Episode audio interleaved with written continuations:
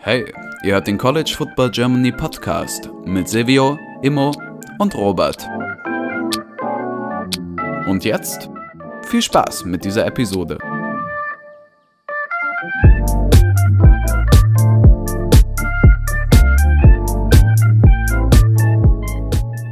Hallo und herzlich willkommen zurück zu dieser neuen Folge des College Football Germany Podcast. Mit dabei ist heute Silvio. Moin. Unser heutiger Gast Stefan. Moin. Und ich, Robert. Wir sind zurück und sprechen heute über die SEC. Äh, vielleicht nochmal kurz für alle Zuhörer, die äh, sich jetzt wundern, was war hier los. Podcast letzte Woche einfach ausgefallen. Wir haben uns nicht gemeldet, weder auf Social Media noch irgendwo. Äh, um ehrlich zu sein, ist die Offseason bei uns dreien, Immo, Silvio und mir, tatsächlich ein bisschen busier gewesen als gedacht. Haben jetzt in den letzten Wochen ziemlich gestruggelt, da Termine zu finden, um das aufzunehmen, die Podcast-Folge aufzunehmen und das bei den Analysen ja auch mal da steckt ja immer eine gewisse Vorbereitungszeit drin.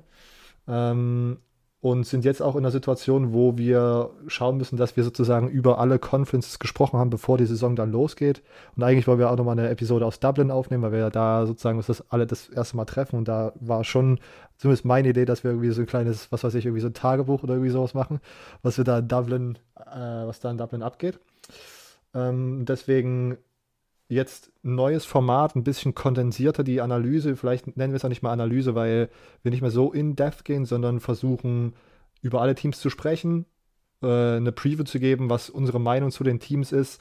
Äh, entweder zu dritt oder mit äh, Gästen, die sozusagen themenbezogen einfach gut passen, so wie Stefan, unser Guy, unser SEC-Guy.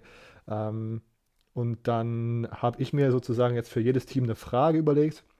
Wir sprechen dann kurz über die Frage und dann einfach nur ganz kurz, wo wir das Team einordnen. Als ungefähren Referenzrahmen haben wir äh, fünf Minuten pro Team, wo natürlich das dann aber auch variabel sein kann, weil Silvio schon gesagt hat, er hat keinen Bock über Vandy fünf Minuten zu sprechen. Äh, das kann dann sozusagen da übertragen werden auf Teams, wo wir denken, die interessanter sind nächstes Jahr.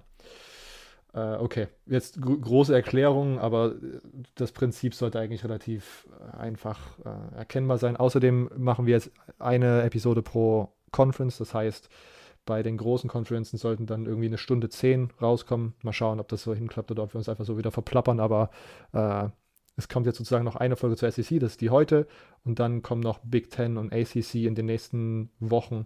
Und damit sind wir dann auch safe durch, bevor die Saison dann losgeht und haben noch Zeit für vielleicht Einzelgespräche mit Leuten von Teams, die uns interessieren oder wie gesagt diese Dublin-Folge. Wie auch immer.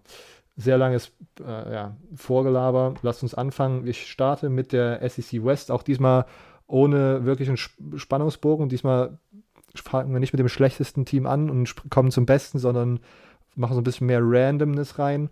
Äh, wir starten mit Arkansas. Meine Frage: Hat Sam Pittman dieses Jahr schon alle Bausteine, um, um in die um, um die SEC West Krone mitzuspielen. Äh, Silvio darf starten, danach Stefan und wir wechseln uns ab. Ähm, also generell natürlich letztes Jahr hatten sie eine unglaublich starke Saison. Ich glaube das erste Mal in den Top 10 seit Ewigkeiten. Seit, ähm, ich, ich, weiß tatsächlich nicht die Zahl. Ich glaube das letzte Mal war noch Henry und so Tight End. Also deshalb ähm, ist es natürlich äh, letzte Saison schon ein riesiger Erfolg gewesen. Und alles zeigt jetzt eigentlich in die Richtung, dass es so weitergehen sollte, weil, äh, obwohl man natürlich wichtige Spieler verloren hat, wie zum Beispiel einen Traylon Burks, ähm, Left Tackle Myron Cunningham und auch jemand wie äh, Monteric Brown und äh, Grant Morgan in der Defense, glaube ich, dass man wichtige Elemente trotzdem noch hat. Natürlich KJ Jefferson, der letztes Jahr äh, unglaublich gut gespielt hat. Ähm, alle, und dann wurden natürlich auch im Coaching-Staff äh, mit Barry Odom, den wir immer gelobt hatten als Defensive Coordinator, äh, und Kendall Price als Offensive Coordinator, ähm, wichtige Leute halten können. Deshalb glaube ich tatsächlich, dass das Talent da ist.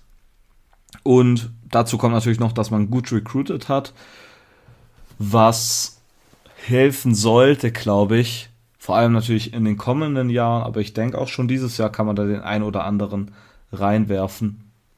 Deshalb würde ich sagen, nein, man kann nicht um die SEC West Krone mitspielen. Äh, aber das ist einfach halt, weil die, weil naja, Bama halt zu gut ist. Aber Nummer zwei könnte schon drin sein. Stefan, siehst du das ähnlich oder siehst du das ganz anders und äh, Arkansas macht es dieses Jahr Alabama schwierig, die SEC, SEC West zu gewinnen? Ja, als allererstes, um natürlich äh, Sam Pittman ein bisschen zu appreciaten und ich weiß, ihr feiert das auch, ein kurzes Yes, Sir. Yes, Sir. Yes, Sir. ja, puh. Ich tue mich bei Arkansas ein bisschen schwer. Ich mag halt Sam Pittman immer noch wahnsinnig gern, weil er O-Line-Coach bei meinen Dogs war.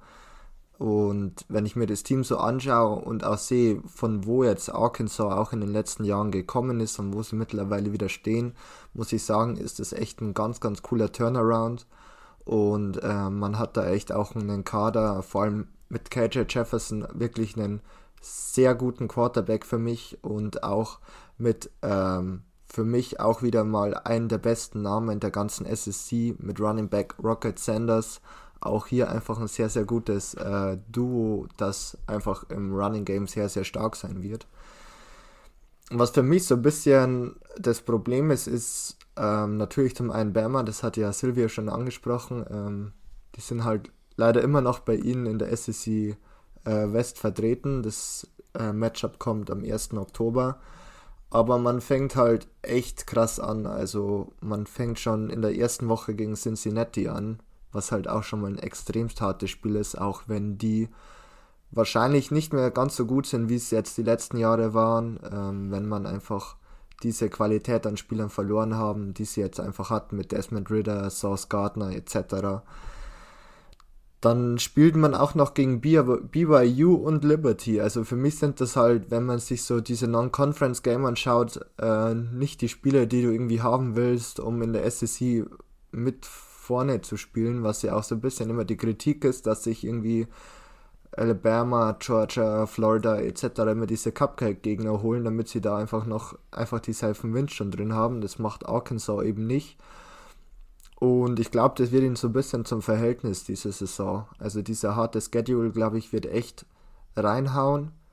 Ähm, man wird sicher kompetitiv sein. Ich glaube, alles andere wäre auch fast schon enttäuschend bei dem Kader, um ehrlich äh, zu sein, aber ich sehe sie eher, ich sehe sie auf jeden Fall Bowl eligible, aber ich sehe sie eher so Platz gut gemeinte 2 bis 3 in der Conference, aber mit Bama denke ich mal, wird man dann noch nicht mithalten können. Ja, sehe ich ganz ähnlich, obwohl ich tatsächlich auch äh, und wir haben KJ Jefferson schon ein paar Mal angesprochen gehabt. Ich bin schon sehr, sehr gehypt, ihn dieses Jahr zu sehen, weil mir der dieses letztes Jahr schon ziemlich viel Spaß gemacht hat und ich ziemlich viel von ihm halte und da sehr gespannt bin, wie sehr seine Performance Arkansas nach vorne pushen kann. Ähm, wir haben es angesprochen, Alabama wohl der Favorit auf die SEC West, wenn nicht sogar der Favorit auf die gesamte SEC. Frage zu Alabama. Wird Alabama mit der Motivation aus einer verlorenen National Championship unaufhaltbar? Stefan, du darfst gerne als erstes anfangen, passt ja, weil dein Team diese Motivation bei Alabama jetzt hervorgerufen hat. Ähm, ich würde fast sagen, ja. Also, so wie man auch Nick Saban kennt, glaube ich, hat ihn diese, diese Niederlage so extremst gewurmt. Ähm, das war, glaube ich, für den echt so ein bisschen Neckbreaker, wie es natürlich für jedes Team sein wird, wenn man das National Championship Game verlieren wird. Aber ähm, es ist halt immer noch Nick Saban, der erfolgreichste ja, College Football Coach aller Zeiten man hat oder er hat immer noch als Substanz ähm, ja, Bryce Young immer noch wohl den besten oder einen Top 5 Quarterback der, des ganzen College Footballs. Er hat immer noch Will Anderson, den besten Pass Rusher äh, des ganzen College Footballs. Man hat äh, wieder mal eine wahnsinnig starke äh, ja, Recruiting Class gehabt, die Nummer 2 Klasse der ganzen, äh, auch des ganzen College Footballs. Und ähm, ja, der, die Kaderqualität ist halt einfach wahnsinnig, wahnsinnig krass. Das war jetzt ja in den letzten Jahren auch schon der Fall.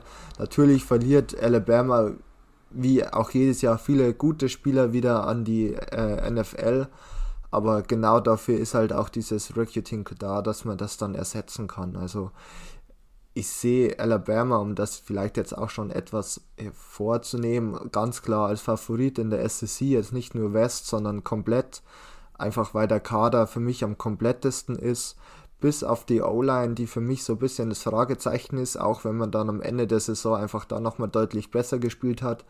Aber da gab es ja letztes Jahr echt des Öfteren Probleme. Ich sage nur das Spiel gegen Auburn, wo es ja ganz, ganz ähm, hart war für Bryce Young, weil er einfach ständig unter Bedrängnis war.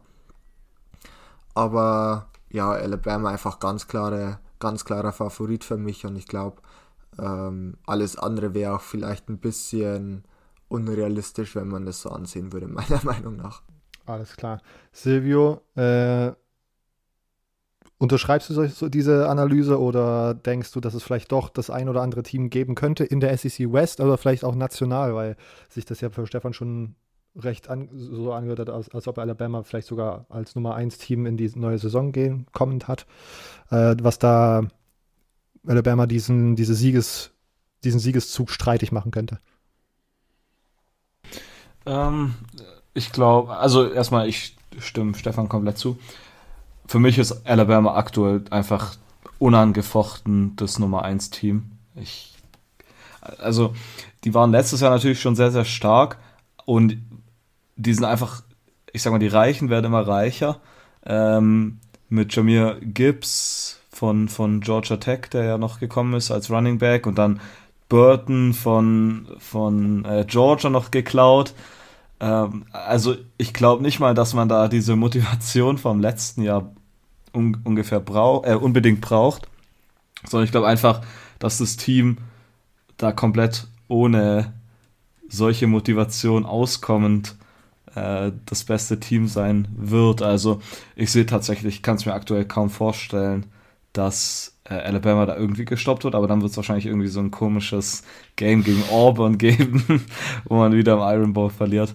Äh, und übrigens, Athlon Sports hat das ganz groß als allerersten Satz in ihrer ähm, Alabama-Analyse im Internet geschrieben, was ich sehr witzig fand, und zwar Bad Sign for College Football, Saban really likes this team.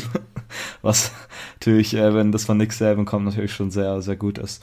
Ähm, und glaube, alles zu der Sache äh, sagt, was ja. man wissen muss. Alabama verliert wieder viele äh, wichtige Spieler, viele wichtige Spieler, aber hat meiner Meinung nach dieses Jahr einfach auf den Key Positions so gute Returner und wie das halt auch die letzten Jahre immer war, so viel nachrückendes Talent, dass das auch, dass sie auch bei mir, glaube ich, relativ eindeutig das Nummer 1 Team sind. Ähm, gut, relativ eindeutig ist vielleicht ein bisschen zu viel gesagt, wenn wir über ein anderes Team sprechen, was in der Big Ten nochmal auftaucht dieses Jahr. Aber äh, auf jeden Fall Nummer 1 in der SEC und auch am Ende, glaube ich, Nummer 1 national. Äh, bleiben wir im Staat, Alabama. Staat Alabama. Ähm, Auburn, ich würde sagen, eine ganz andere einen ganz anderen Off-Season-Vibe. Silvia hat angesprochen, Saban ist sehr fasziniert, sehr positiv eingestellt und hat das auch überraschend äh, groß verbalisiert für Nick Saban, würde ich mal sagen. Äh, bei Auburn gab es nicht viel positive Gespräche, würde ich sagen, äh, in der Offseason. Eher sehr viel Drama um äh, Harsons, den Head Coach.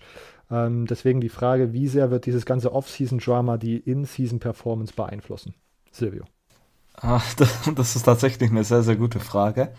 Ähm, ich ich meine, ich meine, wäre die Leistung jetzt letztes Jahr sehr, sehr gut gewesen, und dann hätte, hätte man auf einmal dieses ganze Drama gehabt. Ich glaube, dann könnte man das mehr bewerten, was das am Ende, nach dieser Saison jetzt, was da der Effekt davon gewesen wäre.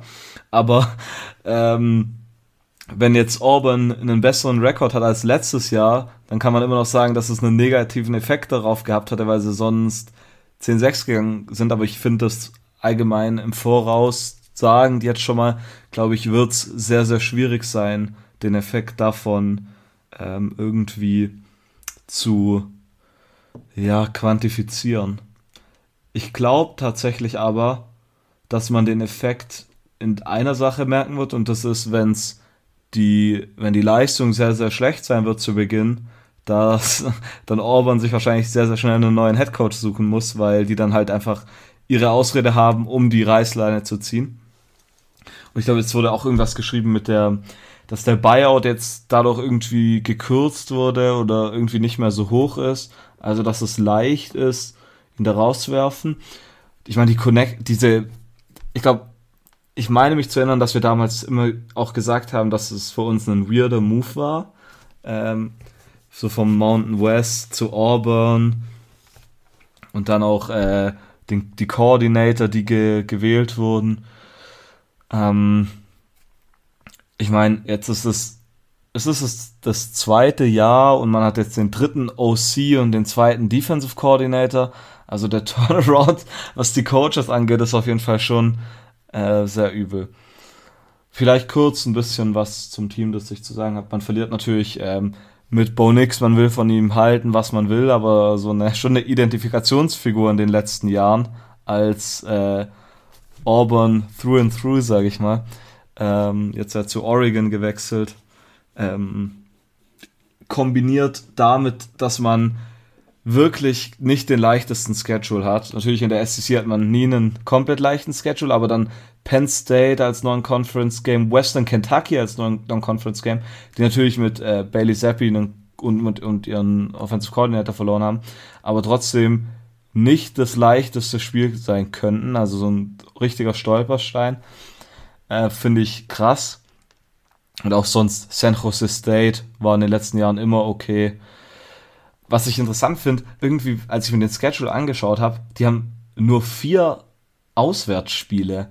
Also ich finde das irgendwie übertrieben wenig. Die haben nur vier Auswärtsspiele, nee, fünf, nee, doch, vier Auswärtsspiele gegen Georgia, Ole Miss, Mississippi State und Alabama. Sind natürlich auch noch vier Knüller als Auswärtsspiele, aber sonst ist alles heim, wenn das auf dem, auf der Wikipedia-Seite stimmt ähm, was es eigentlich tun sollte. Deshalb, äh, das finde ich auf jeden Fall interessant, aber sonst auch, man spielt gegen LSU, danach gegen Georgia, Ole Miss, Arkansas, Mississippi State, Texas AM, dann gegen Western Kentucky und zuletzt auch gegen Alabama. Also man hat diese ersten vier Spiele mit Penn State auch noch zwischendrin und danach sitzt einfach ein Knüller nach dem anderen. Also ich glaube tatsächlich, dass das nicht mehr als wieder eine 7-6-Saison vielleicht werden könnte. Also ich glaube, Bowl Game muss da wieder das Ziel sein dieses Jahr. Und dann wird es einen neuen Head Coach geben. Wenn man das Ziel erreicht oder sogar wenn man äh, oder also sogar wenn man das Ziel erreicht? Nee, nee, wenn man man man, man geht äh, das mein gesetztes Ziel dafür wird der 6-6 plus Bowl Game wahrscheinlich und dann äh, wird der Coach gehen müssen. Schon davor.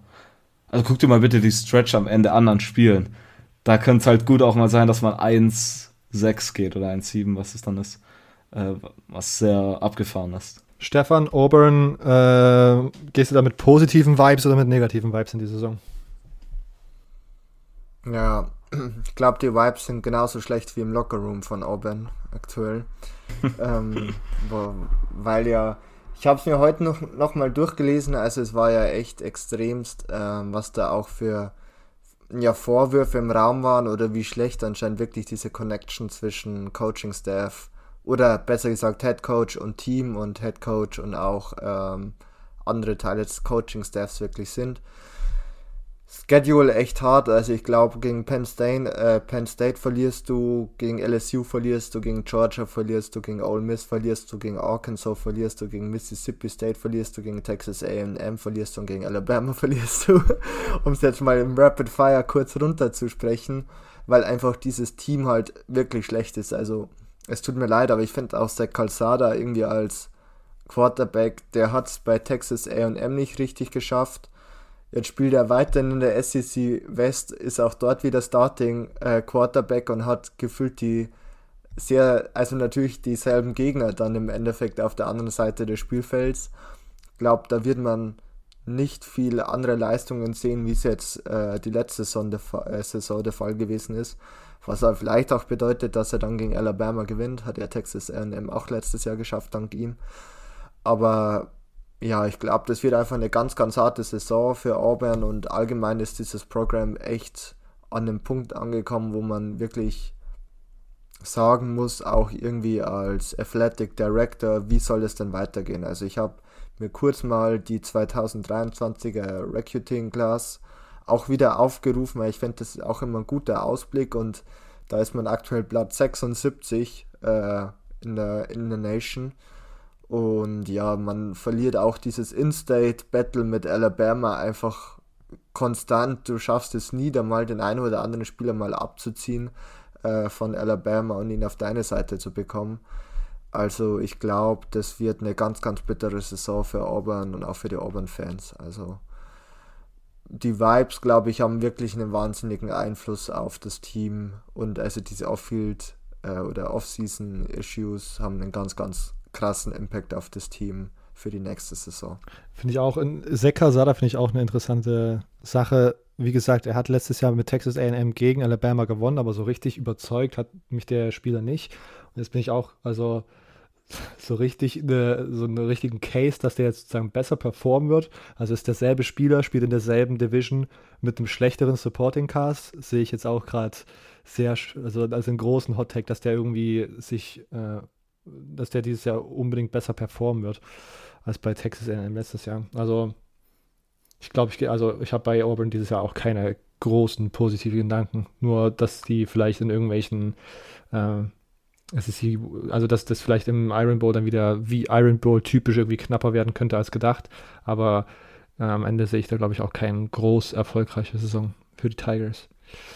Ähm, eine erfolgreiche Saison haben könnte. No, ne, das war schon wieder falsch, einfach falsche Wortreihenfolge. Äh, Texas AM könnte aber eine erfolgreiche Saison haben. Äh, kann man wieder Bama und nach der Elite Recruiting Class kann man wieder Bama schlagen und nach der Elite Recruiting Class ganz oben angreifen.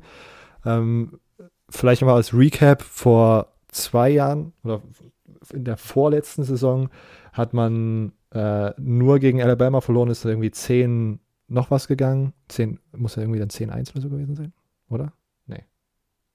Also, letzte Saison, was dann, letzte Saison hat man dann Bama geschlagen, aber dafür noch gegen irgendwelche anderen, äh, gegen random SEC-Teams verloren. Also, war dann so ein Trade-off. Äh, und jetzt ist die Frage, kann man dieses Jahr Alabama schlagen und ganz oben angreifen? Beide Sachen zusammen. Stefan. Puh.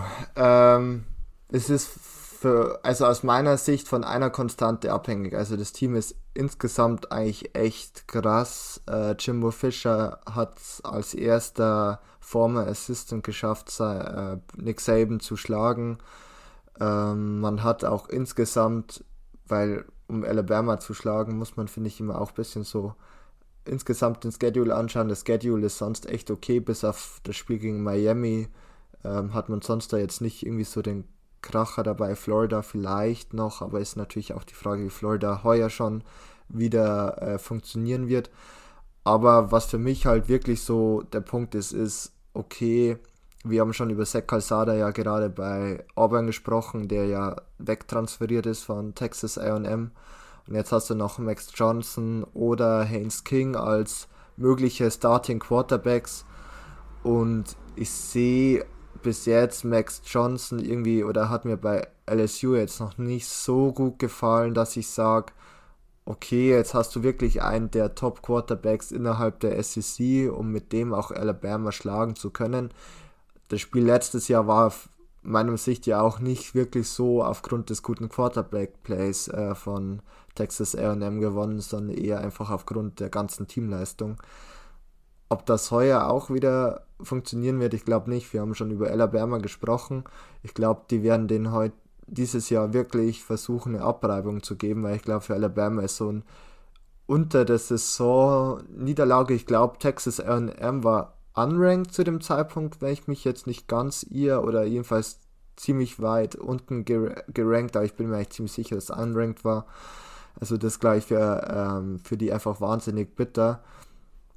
Und ja, der sogenannte äh, Kult, ich muss natürlich auch Shoutout an Lukas, äh, vom Hans in Horses Podcast kurz äh, reinbringen.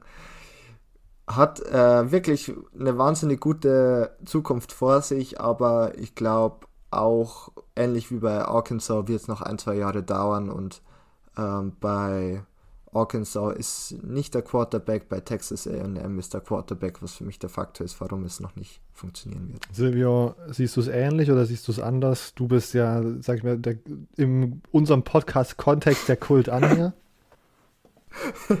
ja, so weit würde ich jetzt nicht gehen. ähm, erstmal, also man war unranked, man hatte ja gegen Arkansas und dann gegen Mississippi State back-to-back -back verloren und dann der Sieg gegen Bama. Ähm, und im Jahr davor ist man 9-1 gegangen. So, das wollte ich noch sagen. Das sind die, die Stats. Ähm, ich glaube, ich glaube auch, dass die große Frage halt die Quarterback-Position ist und man hat, was, wenn man sich allein die Stats von dem Spring Game zum Beispiel anschaut, erstmal ist, ist aktuell immer noch nicht klar, wer von den beiden, es wird wahrscheinlich entweder Haynes King oder Max Johnson sein. Und ich finde tatsächlich beides aktuell nicht wirklich gut. Ich glaube aber, dass man bei Texas A&M auf jeden Fall so einen Win-Now-Moment vielleicht hat und man deshalb nicht zum Beispiel, man hat jetzt so einen Five-Star-Quarterback, den Nummer 2 Quarterback bekommen mit Max Weigman, heißt er, glaube ich, äh, dass man ihn zum Beispiel reinwirft und sagt, okay, wir trainieren dich dieses Jahr und nächstes Jahr attackieren wir. Ich glaube, man hat zwar viele Recruits, die dann nächstes Jahr auch noch, also man könnte da definitiv ein Team sich aktuell haben, das über mehrere Jahre vielleicht ganz, ganz oben mitspielt. Ähm, ich glaube aber, dass man dieses Jahr gewinnen will und deshalb sich auf einen von den beiden festlegen muss. Statsweise sah das aber bei beiden im, im Spring Practice Game jetzt nicht wirklich gut aus. Ähm, aber Fans haben wohl geschrieben, dass die Würfe an sich nicht ganz so schlecht waren. Ich habe mir das, das, Video tatsächlich nicht angeschaut. Deshalb würde ich auf jeden Fall mitgehen, dass es viel von der Quarterback-Position äh, abhängt, weil sonst hat man unglaubliches Talent. Ähm, ich glaube, ich glaube tatsächlich nicht, dass man gegen Bama gewinnen kann ähm, um darauf wieder zurückzukommen. Ich glaube, ich finde einfach, Bama ist viel zu stark. Und vielleicht ist es wirklich so diese Dynamik, dass äh, Texas AM sehr gut gegen Bama spielt, wenn sie so einen Chip on the Shoulders haben, wenn man das so sagen kann, nach den zwei Niederlagen. Also, wenn vielleicht Texas AM vielleicht die Spiele davor wieder verliert, dann würde ich meine Prediction ändern. Aber äh, aktuell würde ich auf jeden Fall mit Alabama gehen. Ich auch. Ich bin, ich, ist, meiner Meinung nach hängt es auch, wie gesagt, viel von der Quarterback-Position ab, was ja auch schon wieder von uns drei ein absoluter Hot-Take ist, dass der Erfolg von einem Team vom Quarterback abhängt. Äh, und dann bin ich aber auch sehr gespannt, ob man sozusagen von dieser Recruiting-Class, über die wir ja auch schon in dieser Offseason mindestens zweimal geredet haben, weil ich es bei der New Faces, New Places-Folge auf jeden Fall mal angesprochen hatte und auch wir dann nochmal darüber gesprochen haben, als dieses ganze äh, Drama zwischen Jimbo und äh, Saban losging. Äh, ob die ob es da Spieler gibt, die dieses Jahr schon einen merklichen Einfluss auf das Team haben können. Wenn man sozusagen aus dieser Recruiting-Class aus etlichen Five-Star-Freshmen schon welche hat, die dieses Jahr direkt Impact haben können, sehe ich, glaube ich, das Text AM-Team nochmal mit mehr Erfolgschancen, als wenn das nicht der Fall ist. Und wenn das nicht der Fall ist, dann würde ich auch sagen, hat man auf jeden Fall in der Saison 2023 einen, einen Stack-Team wieder am Start. Und äh, ist meiner Meinung nach gerade auf einem interessanten Weg, weil man, wenn wir uns jetzt noch dran erinnern, war das vor drei Jahren oder in der ersten Saison, die wir aufgenommen, die, die unser Podcast existiert hat, war Texas A&M immer noch so ein Team, wo man dachte, ja, die haben irgendwie Spieler und da der Erfolg ist noch nicht auf dem Feld zu sehen.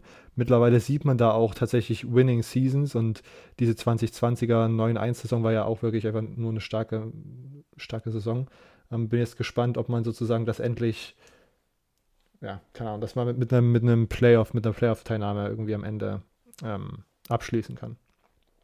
Ob das diese Saison der Fall sein wird, da bin ich mir tatsächlich auch nicht sicher. Ich denke, nein. Ähm, machen wir weiter in der SEC West. Äh, LSU, Louisiana State. Kann Brian Kelly äh, am Ende seine erst kann Brian Kelly am Ende seine erste Saison einen Erfolg nennen. Ich merke schon, ich merke schon die, die Tatsache, dass ich diese Fragen äh, gestern Abend irgendwie um 0 Uhr geschrieben habe, ist jetzt gerade für mein Moderations, äh, meine Moderationsfunktion äh, untauglich. Äh, Silvio darf anfangen. Äh, ich glaube nicht. Äh, ich glaube auch, dass, oder was heißt ich glaube, was ich sehe, ist der die generelle Ansicht, dass das dieses Jahr ein relatives Debakel wird ähm, bei LSU. Natürlich kann man dann sagen, okay, wenn es alle als Debakel ansehen, dann ist es 8-4, wenn die 8-4 gehen, ein riesiger Erfolg. Aber ich weiß nicht, ob das jetzt meine Definition von einem Erfolg wäre, wenn ich alle Leute falsch als die Einstellung übertreffe. Für die, aber ich glaube nicht, dass man das als Erfolg definieren kann, oder? Du würdest es nicht als Erfolg definieren, wenn LSU dieses Jahr 8-4 gehen würde? Ich weiß nicht, man geht, ich glaube, als LSU sollte man schon immer so 8-4 gehen. Naja, aber nach dieser Saison vom letzten Jahr, wo auf einmal dann das halbe Team irgendwie nicht mehr da war und dann irgendwie am Ende, glaube ich, im Bowl-Game 39, like, äh, 39 Spieler äh, mit einem Scholarship-Spieler da sind, das wäre ja 8-4, glaube ich, ein Einstieg, wo ich sagen würde, okay, das ist ein, eine erfolgreiche erste Saison. Oder vielleicht hier Frage direkt weiter an Stefan gegeben. Äh, Stefan, 8-4, würdest du das als Erfolg für Brian Kelly in der ersten Season verbuchen? Ja. also 8-4 ist gleich schon wieder ganz gut nach den letzten Saisons. Ähm, wohl natürlich auch dieser Fall extremst hart war bei LSU vom National Championship Winner zu, ich glaube, das Jahr noch darauf noch knapp Bowl eligible, wenn überhaupt, zu letzter Saison und jetzt neuer Head Coach. Ähm, ich würde 8 und 4 sagen, ist schon in Ordnung, aber natürlich ist der Anspruch von LSU auf Dauer sollte es sein, mit Alabama und Texas AM um Platz 1 zu spielen, ganz ehrlich. Ob es dafür schon wieder reicht, weiß ich nicht. Ich finde eigentlich das Team ganz cool, muss ich ehrlich sagen ist halt hier auch die Frage, wer wird denn Starting Quarterback sein? Ich würde so ein bisschen auf Jaden Daniels, den Arizona State äh, Transfer hoffen. Miles Brennan hat mir jetzt nicht so gefallen und Garrett Nussmeier, der gleich Freshman müsste es sein. Ob der jetzt sofort spielt, ist die Frage, aber ich finde der Kader sonst ist eigentlich ganz gut. Kish, äh, Kishon Booty ist immer noch ein wahnsinnig starker Wide Receiver. Auch die Defense finde ich insgesamt echt gut. Ähm, aufgestellt. Also 8 und 4 sollte schon drin sein. Ähm, alles andere wäre dann echt schon eine Enttäuschung für Brian Kelly. Ich wollte, ich, sollte, ich wollte eigentlich irgendwie noch einen blöden Witz machen mit irgendwelchen komischen Recruiting-Videos oder irgendwas zu Brian Kelly, aber mir fällt leider nichts ein. Ähm, aber ich meine, der Typ ist gefühlt auch mit. Also ich weiß, vielleicht ist für, Progr für das Programm gar nicht so schlecht, aber gefühlt hat er so viel Social Media Cringe-Worthiness gezeigt, dass er einfach bitte noch lange bei LSU bleiben soll, damit ich das noch ein bisschen erleben kann und dann noch den ein oder anderen Spaß daraus ziehen kann. Aber 8 und 4 würde ich mitgehen und glaube ich, sollte auch als Erfolg verbucht werden, mit Potenzial nach oben für die nächsten Saisons danach. Ja. Silvio, ich habe dich jetzt nach dieser, nach diesem 8-4 Fragezeichen abgebrochen. Was war deine weitere Analyse von der Lesung? Ich will nur mal sagen, also bei Athlon Sports haben sie geschrieben, dass für sie ein 9-3-Rekord reasonable sei. Für LSU. Okay. Ich, ich, ich, ich, ich habe es jetzt eher mir so gedacht, als ich meine, wenn man so ein historisches Programm wie LSU ist, dann will man nicht 8-4 gehen, sondern man will, keine Ahnung, 12-0 gehen, übertrieben mhm. gesagt. Und da ist ja eher die Frage, was du als Erfolg definierst. Nimmst du als Erfolg, wenn du äh, einen Head Coach holst, der in den letzten Jahren zweimal, mindestens zweimal äh, in die College Football Playoffs gekommen ist, der eins der erfolgreichsten Teams aufgebaut hat, ähm, so viele Erfolge mitbringt, äh, siehst du es dann als Erfolg an, nur weil die letzte Saison schlecht war, man 7-6 geht und dann sagt man, wow, das war geil gemacht, da sind wir richtig froh, das, das tun wir als Erfolg ansehen. Das, das würde ich halt nicht sagen. Ich würde halt schon sagen, 8-4 ist so ein Minimum eher höher, wo man dann sagen kann, okay, diese Saison war ein Erfolg. Ich glaube, dass LSU da einfach in anderen Dimensionen arbeitet. Man wird jetzt auch nicht, wenn ähm, keine Ahnung, Alabama auf einmal jetzt alle Spieler verlieren würde und Nick Saban würde gehen und keine Ahnung, wer Lane Kiffin übernimmt und dann geht er in der nächsten Saison, keine Ahnung, nur 9-3, dann wird man auch nicht mehr sagen, es war jetzt ein Erfolg in der ersten Saison. Würde ich schon sagen. Aber äh, okay, vielleicht. Nee. Ich glaube nicht, dass okay. ich da dabei bin. Also, okay. ich, ich glaube trotzdem, alles in allem, ich glaube das nicht, dass es ein Erfolg wird. Ich glaube, LSU wird diese Saison wieder nicht so gut sein. Äh, ich glaube auch, dass Brian Kelly da überhaupt nicht hinpasst. Also äh, natürlich diese Recruiting-Videos waren das eine, aber auch generell fand ich diesen Move von Anfang an so weird und so random. Ähm, ich lasse mich gerne positiv davon überzeugen oder überraschen, aber aktuell sehe ich es halt einfach nicht. Okay. Ich bin auch sehr, sehr gespannt. Ich finde diesen Fit auch immer noch ein bisschen weird. Auf der anderen Seite habe ich mir jetzt auch darüber mal Gedanken gemacht, muss denn unbedingt der Head Coach da so culture-mäßig unbedingt reinpassen, um dann, ein, um dann ein gutes Team zu coachen? Und keine Ahnung. Also am Ende kommt ja Nick Saban auch irgendwie aus Michigan und ist jetzt kein Southern Guy, nur bei Association, weil der halt lange LSU gecoacht hat und dann in Alabama äh, erfolgreich gemacht hat. Äh, und Brian Kelly kommt irgendwie aus Massachusetts und war da lange irgendwie im Mittleren Westen da unterwegs in den USA. Äh, deswegen, ich glaube halt, dass Brian Kelly am Ende ein guter Coach ist. Äh, aber ich, tatsächlich sehe ich auch, keine Ahnung, ich habe naja, das Gefühl, dass LSU. Aber ich meine, Nick Saban kommt ursprünglich aus West Virginia und ist da aufgewachsen. Das ist schon ein Southern State. West Virginia ist ein Southern State? Ja, das zählt, glaube ich. Also, natürlich, das ist nicht so südlich, aber das gehört, glaube ich, noch zur ehemaligen. Äh, ich glaube, wenn man okay. als Southern State bezeichnet man doch alle Staaten, die mal zur Konföderation gehört haben, oder? Ich glaube, würde ich auf jeden Fall so machen. Okay. Na gut. Gut. Ah, gut, aber ich weiß nicht. Okay. West Virginia ist jetzt für mich auch nicht Deep South, aber okay. Äh, Silvia muss geschaut, ist es gerade wirklich hart am Googeln, wie man den Süden der USA definiert. äh, okay. Aber gut, ich bin gespannt. Ich sehe LSU tatsächlich dieses Jahr auch. Äh, Finde ich irgendwie hart zu predikten am Ende. Äh, und bin einfach sehr, sehr gespannt, wie das am Ende ausläuft. Ähm, Silvia, hast du Rechercheergebnisse oder nicht? Machen wir weiter. Nee, West Virginia ist, äh, ist schon ein Southern State, aber äh, okay. Ich habe gegoogelt, ist West Virginia A und dann nur State. Wurde, hat, hat, weißt du, bei den Vorschlägen. West Virginia existiert nicht, das ist das US-amerikanische Bielefeld. Okay. Ähm, Nee, von Bielefeld zu Ole Miss fällt mir jetzt auf die Schnelle auch keine gute Überleitung ein. Ähm, deswegen, wie groß wird der Unterschied zwischen einem 10-Win Ole Miss vom letzten Jahr und dem Team in 2022 sein? Äh, und ich würde sagen, Silvio darf starten. Also, man verliert natürlich einige Leute, elf Starter insgesamt, aber man hat, glaube ich, relativ akzeptabel übers Transfer Portal sich wieder neue Leute holen können. Und ich glaube, dass man da auch Lücken schließen kann. Von daher glaube ich, dass es äh, man, man keinen wirklich riesigen Stepback jetzt ähm, erfahren wird. Und dadurch glaube ich auf jeden Fall, dass ähm, hier im kommenden Jahr auf jeden Fall der Erfolg weitergehen wird. Matt Corral ist ja auch nicht mehr da, gell, als Quarterback.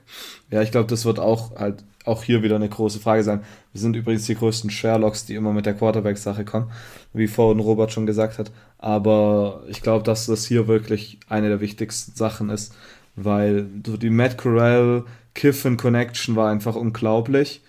Und äh, wenn da Kiffin wieder jemand Gleiches bekommt, ähm, dann sollte auf jeden Fall ein ähnlicher Erfolg drin sein, meiner Meinung nach. OC und Co-DC äh, sind auch gewechselt, nachdem man so viele Spiele verloren hat. Hat das für dich irgendeinen Impact auf die Performance? Ähm, nee, glaube ich nicht. Also ich denke, man kann das schon relativ schnell. Ich meine, Charlie Weiss Jr. zum Beispiel als einer von den beiden neuen OK Offensive Coordinators hat er schon ziemlich viel mit, ähm, mit Lane Kiffin gearbeitet und Chris Partridge ist einer von den zwei Co-Defensive Coordinatoren jetzt, der sein drittes Jahr ist, jetzt schon ist unter ähm, hier bei, bei Ole Miss.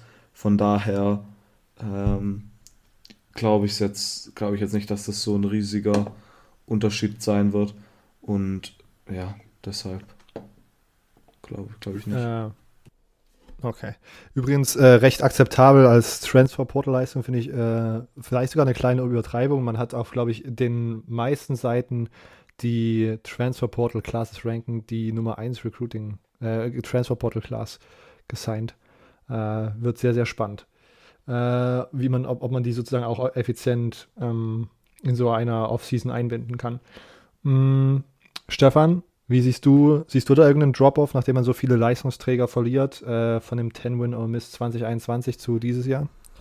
Ich glaube schon. Also auch wenn das Offensive Scheme von Lane Kiffin wahrscheinlich sehr, sehr Quarterback-freundlich sein wird und deshalb vielleicht im Vergleich zu anderen Teams, wo wir ja auch die Quarterback-Frage irgendwie so als größtes Problem schon irgendwie so rausgearbeitet haben, auch hier natürlich äh, offen ist. Aber ich glaube, dass es hier vielleicht noch leichter ist, äh, mit einem nicht ganz so guten Quarterback äh, Spiele zu gewinnen, wie es vielleicht bei anderen Teams der Fall ist.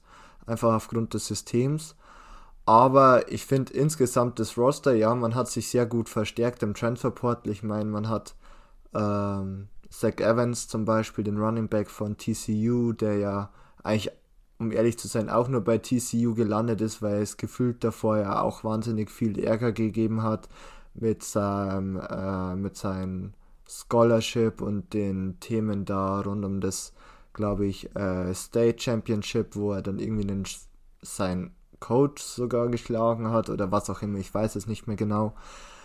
Ähm, aber insgesamt muss ich sagen, finde ich halt die Defense immer noch nicht so gut. Das war jetzt auch in den letzten Jahren schon immer das Problem. Ich sehe da jetzt irgendwie überhaupt keinen Starspieler, der irgendwie für mich raussticht, wo ich sage, okay, wow, die haben jetzt wirklich da so eine wahnsinnige, äh, so einen gefährlichen Spieler in der Defense drin, dass andere Teams in der SEC Angst davor haben müssten, irgendwie was weiß ich, über die linke Seite zu rennen, weil dort der Edge Defender ist oder über die Mitte zu passen, weil da wirklich ein Ballhawk äh, Linebacker dabei ist oder auch die Cornerbacks sind jetzt alle keine Ballhawks oder so welche Shutdown Corner, dass ich sage, wow, da hätte, sollte jetzt irgendein SEC-Team Angst davor haben. Also ich glaube, man kann es nicht ganz wiederholen, das, was man letztes Jahr erreicht hat. Ähm, die Offense wird aber sicherlich aufgrund des Schemes und der ja, leichten Verständlichkeit für Quarterbacks, denke ich, auch gut sein. Und vor allem halt Zach Evans, auch wenn er vielleicht charakterlich nicht der Beste ist, ist halt ein guter Foot Footballspieler und ich glaube, das wird man auch sehen. Hast du irgendwelche speziellen Erwartungen an Jackson Dart, der von USC gekommen ist, Stefan? Puh, äh, ist eine gute, ist eine gute Frage. Also ich so was ich rausgelesen habe, steht ja noch gar nicht fest, wer jetzt wirklich Starting Quarterback sein wird, ob er es ist oder Luke Altmaier. Ähm, ich denke aber, es wird schon äh, Jackson Dart sein, weil der letztes Jahr einfach auch bei UC ja schon mehrere Spiele bestritten hat. Äh, Altmaier gleich durfte nur in das eine Spiel spielen, wo ähm, Matt Corral, glaube ich, vorzeitig runter musste, weil man, ich glaube, es war sogar im Bowl Game damals, ich glaube, es war das Bowl-Game, da dürfte er spielen. Dann danach. Ähm, also hohe Erwartungen jetzt nicht unbedingt. Ich würde ihn jetzt nicht sofort sagen, ja, er ist einer der besten Quarterbacks der SEC. Und dann Matt Corral, glaube ich, kann er auch nicht ganz angreifen, aber es wird ein solider Quarterback sein. Also ähm, okay, sage ich mal insgesamt wahrscheinlich. Okay. Ähm, weiter zum In-State Rival Mississippi State ist der harte Schedule. Äh, man spielt bei LSU, bei Kentucky, bei Alabama, kriegt als Cross-Division-Spiel Georgia zu Hause äh, und at Mississippi. Äh, ist der harte Schedule das einzige, was Mississippi State von einem Top 25 Finish abhält? Stefan, oder siehst du das Team generell vielleicht als eher unfähig, so zu finishen, dort zu finishen in den Top 25? Puh, also ich muss sagen, ich war letztes Jahr sogar irgendwie ein bisschen positiv überrascht von Mississippi State. Also ich hätte es irgendwie mir schlechter vorgestellt. Ähm ich ich würde sagen, der Roster ist echt okay. Es ist jetzt kein Roster, mit dem du um die SEC West mitspielst, aber ich glaube, diesen Anspruch hat einfach Mississippi State noch nicht oder hat, hat, haben sie einfach auch nicht dass sie sagen, ja, da, da ist man wirklich bei den Top-Teams dabei, so ehrlich muss man dann auch sein. Ähm, und ich würde schon sagen, dass der Schedule vielleicht echt so der Neckbreaker sein kann. Also im allerschlimmsten Fall verlierst du vielleicht gegen Memphis schon in Woche 1, weil Memphis einfach auch in den letzten Jahren wirklich gut war. Ja, gegen Arizona musst du eigentlich schon gewinnen. Also in dem Zustand, in dem Arizona aktuell ist, puh, wäre es schon halt nicht so gut da zu verlieren. Aber ja, da sind wir halt wieder bei dem Punkt, gegen die in der SEC West kannst du gefühlt gegen jedes Team verlieren, weil vor zwei, drei Jahren hättest du noch gesagt, ja, dann nehme ich ja ganz gern Arkansas irgendwie als ähm, Cupcake-Team mit, wie du zum Beispiel jetzt in der SEC East ja Vanderbilt hast, wo eigentlich jedes andere Team sagt, ja, gerne einmal schön mitnehmen. Aber hier hast du halt echt harte Spiele und dann hast du noch ähm, Georgia, du hast Kentucky, ähm, ja, Texas AM natürlich, Alabama nochmal. Also im allerschlechtesten Fall würde ich sagen, gehst du vielleicht sogar 6, äh, 6 und 6 und bist nur mit Mühe und Not äh, Bowl eligible und bist nicht in den Top 25 drin. Also das wäre meiner Meinung nach schon möglich, weil das Team ist gut. Will Rogers als Quarterback ist auch grundsolide, finde ich, für diese Offense. Aber es ist halt jetzt kein Team, wo man jetzt irgendwie wahnsinnig viel Hype drum hat, was aber auch verständlich ist, weil es einfach ein solides Team ist, das aber jetzt nicht irgendwie von Stars, äh, von Starspielern irgendwie durchsetzt ist oder irgendwie sowas und deshalb ja so eine graue Maus irgendwie für mich. Okay, aber jetzt auch nichts besonders Gutes. Silvio finished Mike Leach in Jahr 3, müsste es ja mittlerweile sein, äh, in den Top 25 oder nicht? Ähm, ich glaube es nicht aber ich denke, dass es am Ende knapp sein wird. Ich kann mir tatsächlich so eine Saison wie letztes Jahr vorstellen, vielleicht mit einem besseren Rekord, aber ich glaube, dass man gegen so überraschend gegen hohe gerankte Teams gewinnt auf einmal und dann wie einen guten, eine gute Position in den Top 25 bekommt und dann wieder verliert und ein bisschen nach unten rutscht und am Ende vermutlich sogar rausrutscht. Ähm, aber ich glaube, dass man auf jeden Fall so an dieser 25er Marke kratzen wird. Äh, ich bin da auf jeden Fall bei der Analyse von äh, Stefan. Ich meine, letztes Jahr, ich glaube, das große Problem bei, bei Mississippi State ist vielleicht daneben, und das wurde auch mehrfach von Leuten analysiert, ist die Inkonsistenz, die man hat. Die Inconsistency, dass man einfach manche Spiele so gut spielt und dann wieder so schlecht. Ich meine, letztes Jahr zum Beispiel hat man gegen Nummer 15 Texas AM gewonnen, gegen Nummer 12 Kentucky, gegen Nummer 17 Auburn, aber dann hat man auf einmal gegen, ähm, man hat eigentlich letztes Jahr auch relativ knapp verloren, wenn ich es mir jetzt hier gerade nochmal so anschaue. Mit zwei Punkten gegen Memphis, mit drei gegen LSU, mit drei gegen Arkansas. Ähm, und dann sowas wie im letzten Spiel Liberty Bowl gegen Texas Tech mit 34 zu 7 natürlich mit äh, Leuten, die dann auch gefehlt haben. Aber ich glaube, wenn man so die Consistency hochbekommt und dann so ein paar Spiele äh, überraschend gewinnt in dieser schwierigen Stretch, die du äh, am Anfang genannt hast, dann könnte man es in die Top 25 schaffen. Ich glaube, dass es am Ende aber knapp äh, nicht reichen wird. Okay. Äh, damit sind wir mit der SEC West durch und kommen zum Counterpart der SEC East. Wir starten mit den Tennessee Volunteers. Kann Tennessee dieses Jahr ernsthaft um die Nummer 1 in der SEC East mitspielen? Man hört viel, viel Preseason-Hype. Äh, es gab jetzt vor ein paar Tagen das, äh, war es das finale Urteil oder die, das finale Ergebnis dieser SEC, äh, der, der, AC, der NCAA Investigation. Ähm, kann Tennessee nach dieser auch Firen, nach, die, nach diesem, mit diesem Preseason-Hype, mit dieser Offense, die letztes Jahr, würde ich sagen, überperformt hat, dieses Jahr Georgia die Nummer 1 in der SEC East streitig machen. Äh, Stefan. Nein. Ähm. was, was, was ein überraschendes Urteil vom Georgia Guy hier an der Stelle. Ja, aber ich versuche in so Podcasts nicht immer so der absolute die Fanbrille aufzuhaben, sondern es ein bisschen, bisschen neutraler anzusehen. Und ich muss sagen, also Tennessee war letztes Jahr für mich so die positive Überraschung. Auch Hendon Hooker und diese Offense insgesamt war eigentlich echt cool. Und die haben auch echt äh, gut gespielt, auch gegen Georgia zum Beispiel gut gespielt. Ähm, man hat auch insgesamt einen guten, wirklich ein, ein gutes Team, ähm, weil man halt einfach auch, ja, vor allem finde ich in der Defense mit Tyler Barron oder auch Jeremy Banks wirklich gute Spieler hat. Ähm, das gepaart einfach mit einer Offense, die gleich echt gut sein wird, ähm, ist es schon gut, aber naja, damit du gegen Georgia gewinnst, ähm, ist vielleicht ein Punkt, dass du gegen Georgia gewinnst, ähm, das Spiel, aber um die SEC East zu gewinnen, ähm, musst du auch nächste Saison noch gegen Pittsburgh gewinnen, die ich eigentlich gar nicht so schlecht sehe, um ehrlich zu sein. Ähm, du musst gegen LSU gewinnen, du musst gegen Alabama gewinnen. Ja, gegen und dann natürlich noch die anderen SEC äh, East Teams. Also du hast wirklich einen, finde ich, sehr, sehr harten Schedule. Also da sind wir so ähnlich bei dem Punkt, wo, wie wir jetzt gerade schon über Mississippi State gesprochen haben, obwohl ich sage, ähm, den Roster sehe ich dann doch nochmal po positiver von Tennessee wie den von Mississippi State. Ist einfach für mich auch nochmal eine Klasse darüber.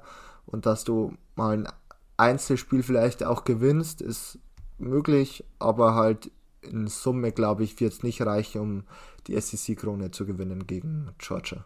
Das glaube ich einfach nicht. Okay, Silvio, wie siehst du es? Das war sehr schön analysiert. Ich glaube, so würde ich es auch sagen. Aber ich muss tatsächlich auch zugeben, dass diese Hooker-Tillman-Connection wird dieses Jahr schon sehr interessant sein und wird sicher ein paar geile äh, Plays geben. Okay. Äh, kurz und knackig gehalten, auch meine Meinung übrigens, Tennessee, aber für mich glaube ich, dass dieses Jahr das Nummer 2 Team in der SEC East. Wie gesagt, macht mir auch sehr, sehr viel Spaß zuzuschauen, was macht mir, und es macht mir ein bisschen, bringt mir ein bisschen Schmerzen, das als Florida-Fan zu sagen. Ähm, weiter mit den angesprochenen Florida Gators. Wir haben, wir, wir changen den Head Coach. Wo seht ihr Florida nach dem ersten Jahr mit Billy Napier? Also ich würde eigentlich eher gerne den ersten Kommentar von dir als Fan hören. äh, ich bin sehr, sehr, sehr gespannt. Äh, wir also ich denke, dass er schon sehr, sehr interessante Sachen jetzt diese ganze Offseason so gemacht hat. Äh, ich glaube, es geht da viel um diese ganze Background-Geschichten, so ein bisschen den Culture Change anschieben, irgendwie die Relations zwischen Spielern und Coaches irgendwie angehen, äh, die Mentality so ein bisschen change. Man hat irgendwie einen, einen Staff von 60 äh, Football-Guys, äh, was einfach eine e-, extrem große Zahl ist. Man hat, glaube ich, zwei O-Line-Coaches, äh, was interessant ist. Man ich bin sehr, sehr gespannt, ob sich das sozusagen schon in äh, Jahr 1 auf dem Feld äh, sichtbar, bemerkbar macht. Ich glaube ja, weil man sich, glaube ich, dieses Jahr wieder für einen Bowl-Game äh, qualifizieren wird. Aber am Ende wird das keine Saison wie 2020, wo man auf einmal im SEC Championship Game stand, weil dafür gerade, glaube ich, auch das Roster noch nicht gut genug ist oder einfach da die Qualität fehlt, die man bekommt, wenn man so ein bisschen Consistency bei den Coaches hat und dann irgendwie auch so ein bisschen langsam Erfolge einfahren kann. Ähm, deswegen sehe ich sie, glaube ich, dieses Jahr uh, vielleicht sogar ein bisschen hinter Tennessee, wenn ich die, wenn ich die äh, Fanbrille abnehme und dann mit Kentucky um die Nummer 3 competen. Äh, und das wird dann sozusagen so ein bisschen das Key-Game, was man zu gewinnen hat und was dann so ein bisschen ja, ein, einnordet, wo man am Ende in der SEC East landet. Äh, was ich auch jetzt vor allen Dingen, nachdem ich nochmal so ein bisschen das Athlon-Ding durchgelesen habe, äh, mir aufgefallen ist und was ich davor schon so ein bisschen im Hinterkopf hatte und was man vielleicht so ein bisschen als Meta-Thema sich beobachten kann bei Florida.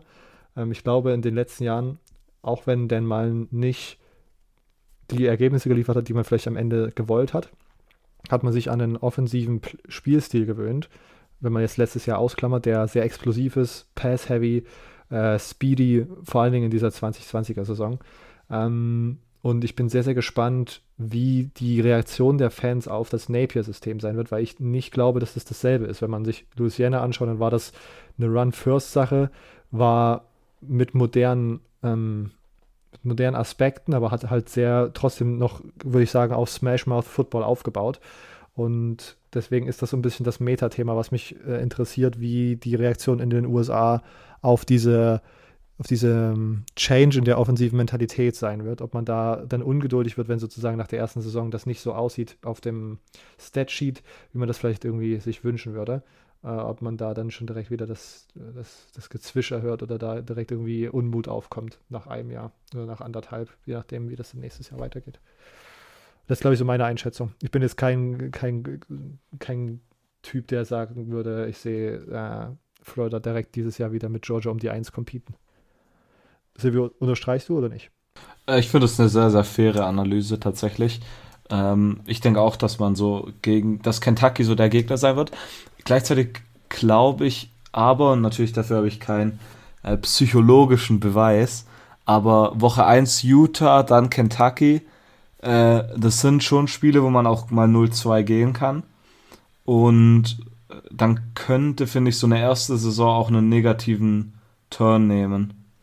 Äh, ich denke, das äh, sollte so eine Sache sein, auf die man auf jeden Fall achten muss, dass man vermutlich am ehesten gegen Kentucky gewinnt, äh, wie du gesagt hast, dass das so das Spiel sein sollte, das man anvisiert, weil Utah sollte, wie wir in der vorherigen Episode ähm, natürlich schon besprochen haben, dieses Jahr sehr, sehr gut sein.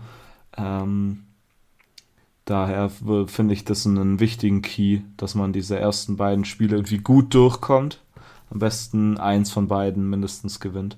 Ich glaube, dann kann man auf jeden Fall so diesen Kampf um Platz 3 äh, dieses Jahr, wenn man da dabei ist, als eine gute Saison ähm, klassifizieren, meiner Meinung nach. Auf der anderen Seite, wenn man 2-0 gehen würde in den ersten beiden Spielen, dann könnte Ja, das natürlich, das ist auch wieder die Sache.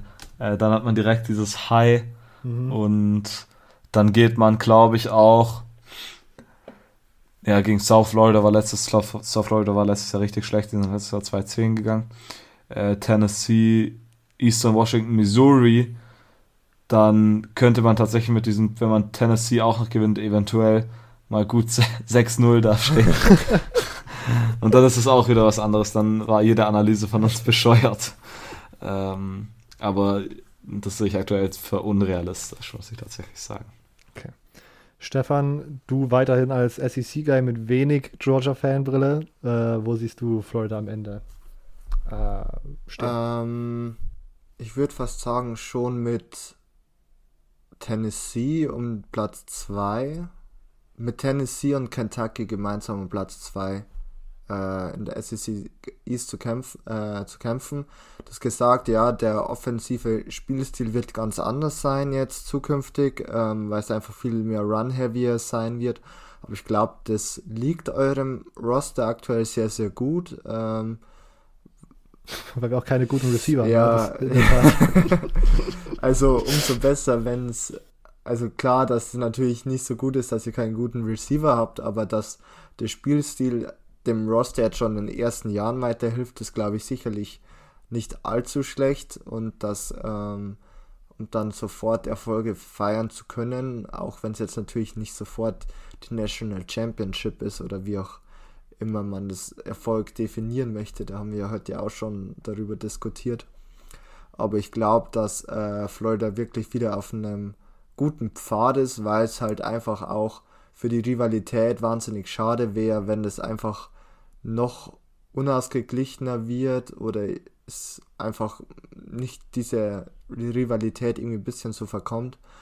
Ähm, das wäre ganz, ganz schade und würde ich mir nicht wünschen.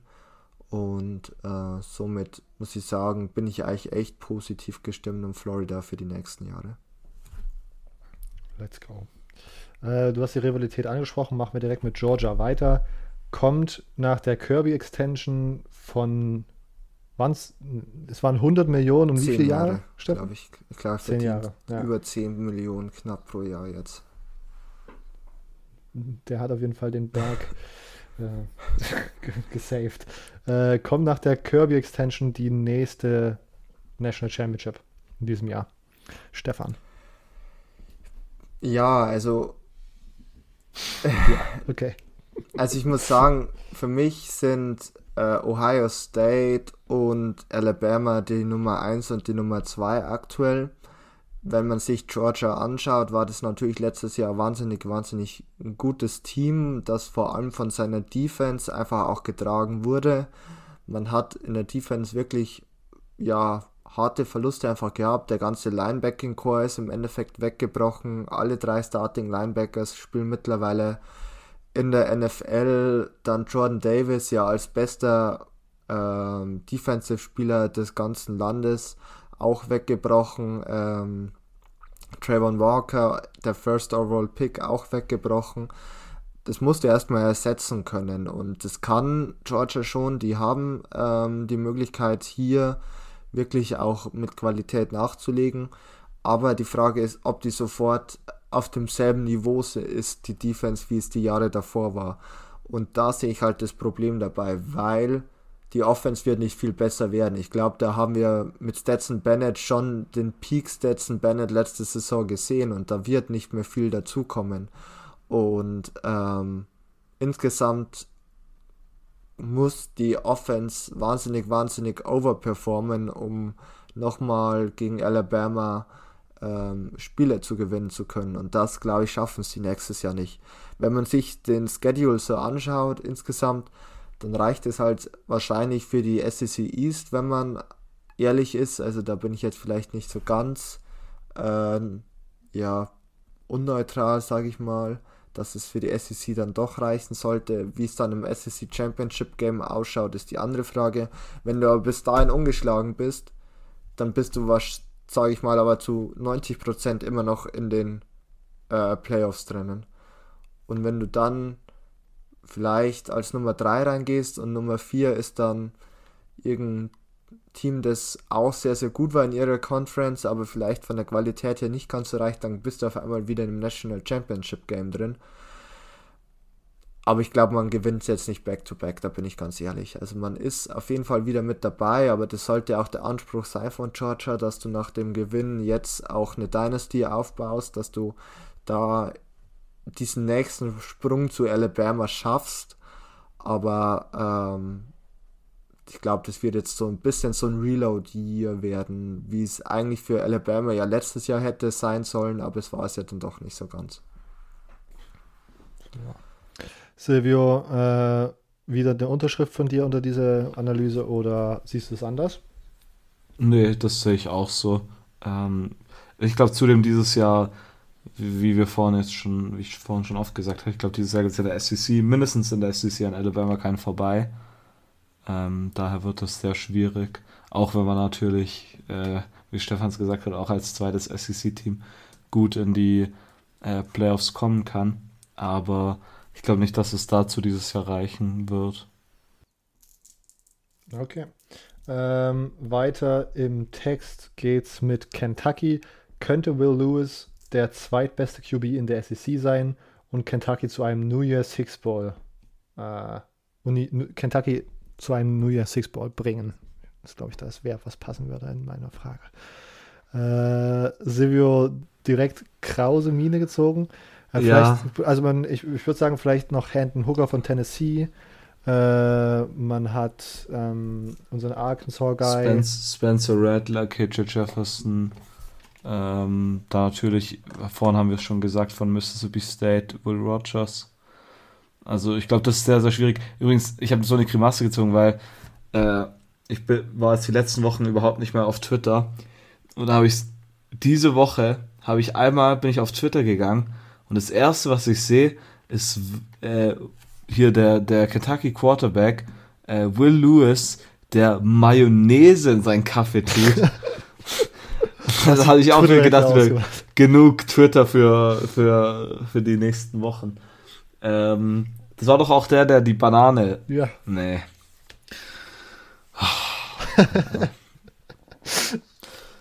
Allein deshalb sollte Kentucky auf jeden Fall kein 0-12 gehen.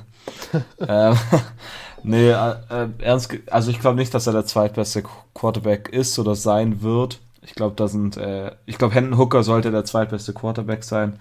Äh, meiner Meinung nach, ich halt viel von Hendon Hooker, vor allem jetzt bei Tennessee. Kentucky hat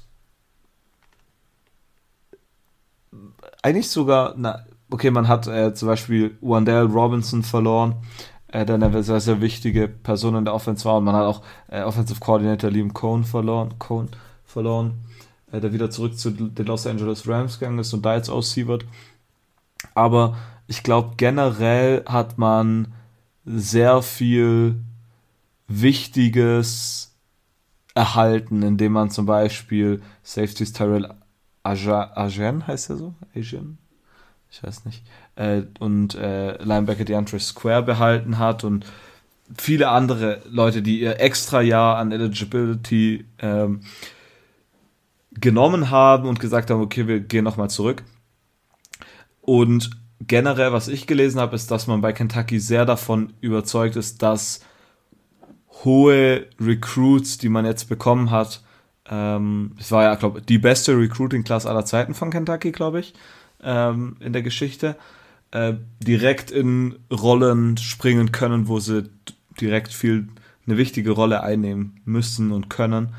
Ähm, das fand ich sehr vielversprechend und zum Beispiel auch, ähm, man hat als ähm, neuen OC hat man wieder jemand genommen, der von diesem ähm, Sean McVay, Schrägstrich Kyle Shanahan Coaching Tree kommt, ähm, was ich äh, sehr interessant finde, äh, mit dem ehemaligen 49ers Quarterback Coach Rick Scangarello heißt er, glaube ich. Ähm, ich glaube, das war sehr, finde ich sehr gut, dass man da zumindest eine gleiche Linie gefahren hat. Ich glaube, das ist dann auch für einen Quarterback einfacher, äh, sich auf einen neuen äh, OC einzustellen. Okay. Stefan, äh, siehst du Kentucky, siehst du Will Lewis als zweitbesten Quarterback in der SEC und siehst du Kentucky im New Year's Six Bowl finishen? Vielleicht, um ehrlich zu sein, Frage ein bisschen, in der Frage ein bisschen zu hoch gegriffen, aber ich habe so viel Kentucky-Content in der letzten Zeit in, auf Twitter bekommen, dass ich mal hier den, den, den Hype-Barometer so ein bisschen abfragen wollte bei euch. Silvio eher nicht so ausgeschlagen, um ehrlich zu sein. Ja, ich, ich meine, äh, wir haben ja vorhin schon darüber eigentlich geredet, so dass wir Kentucky, glaube ich, durch die Reihe als mit Florida um Platz 3 kämpfen sehen. Mhm. Äh, deshalb da, ja, eher nicht jetzt der Fall. Stefan, du vielleicht doch anders? Mm, also bei mir war es ja irgendwie so ein Toss-up zwischen Florida, Tennessee und Kentucky um Platz Nummer 2. Ähm, ich muss auch sagen, ich will eigentlich, will äh, Louis eigentlich echt gut, würde ihn aber auch hinten Händen, äh, Händen Hooker sehen. Allerdings als Prospect für die NFL vor Händen Hooker. Also das finde ich ja immer noch, ist immer noch ein Unterschied einfach, wie gut er wirklich im College Football ist und wie sich das dann zur NFL translated. Und da ist für mich schon eine Diskrepanz einfach da. Und ja, insgesamt muss ich sagen, finde ich Kentucky eigentlich echt wieder ein starkes, solides Team. Auch mit Chris Rodriguez auf Running Back sollte das eigentlich echt wieder gut werden. Ich sage mir wirklich, Best Case ist äh, New Year Six Bowl. Wirklich Best Case. Ähm, spielst du damit? Also, mehr will ich da auch gar nicht mehr dazu sagen. Okay. Äh, ich habe gerade gesagt, Kentucky-Frage war vielleicht schon ein bisschen zu hoch gegriffen und durch meinen Twitter-Konsum beeinflusst. Kommen wir jetzt zu der Vandy-Frage. Ähm, kann Vanderbilt schon dieses Jahr das beste College-Football-Team in the country, Zitat Clark Lee, werden? Um hier nochmal das klarzustellen, das war, glaube ich, seine, sein Opening-Statement bei den SEC Media Days, dass er sich sicher ist, dass Vanderbilt in naher Zukunft das beste College-Football-Team in the country werden wird. Ähm, Jetzt darf wieder Stefan anfangen. Ja, also ich gehe natürlich voll mit mit der These von ihm. Ähm, wenn ich mir so ein bisschen den Roster anschaue, muss ich sagen, ja, mit äh, Alabama und Georgia schon wirklich top-notch in der, in der SEC. Hm, frag mich auch, warum das in den letzten Jahren nicht so geklappt hat, das dann Ganze umzusetzen. Man steht ja insgesamt seit 2019 insgesamt ein super Rekord von 5 und 28 mit einem SEC-Win. Ähm, ich behaupte, es kommt diese Saison keiner dazu. Ähm, ich freue mich auch insbesondere auf das äh, Week Zero Game zwischen Vanderbilt und Hawaii. Ich glaube, da werden wir alle sehr, sehr gehypt darauf sein. Ähm, ich hoffe, es kommt um 4 Uhr morgens, weil das ja ist at Hawaii, also es kommt wirklich 4 Uhr morgens. sehe schon, wie irgendwelche Verrückten wieder auf Twitter dann schreiben, dass sie sich das wirklich komplett reinziehen. Also viel Spaß dabei. Und ja, also ganz ehrlich, Vanderbilt ist halt wirklich so das Fallobst der SEC. Jedenfalls im Football, in anderen Sportarten ist es ja noch so ein bisschen anders, obwohl gleich Baseball, da müsste mich jetzt Silvio korrigieren noch, glaube ich, jetzt auch die letzten Saisons nicht mehr so gut war, wie es schon mal gewesen ist. Ja, richtig. Ähm, ja, keine Ahnung. Ich irgendwie dadurch, dass Vanderbilt halt wirklich so das Fallobst ist, kann ich da echt nicht viel zu dem Team sagen.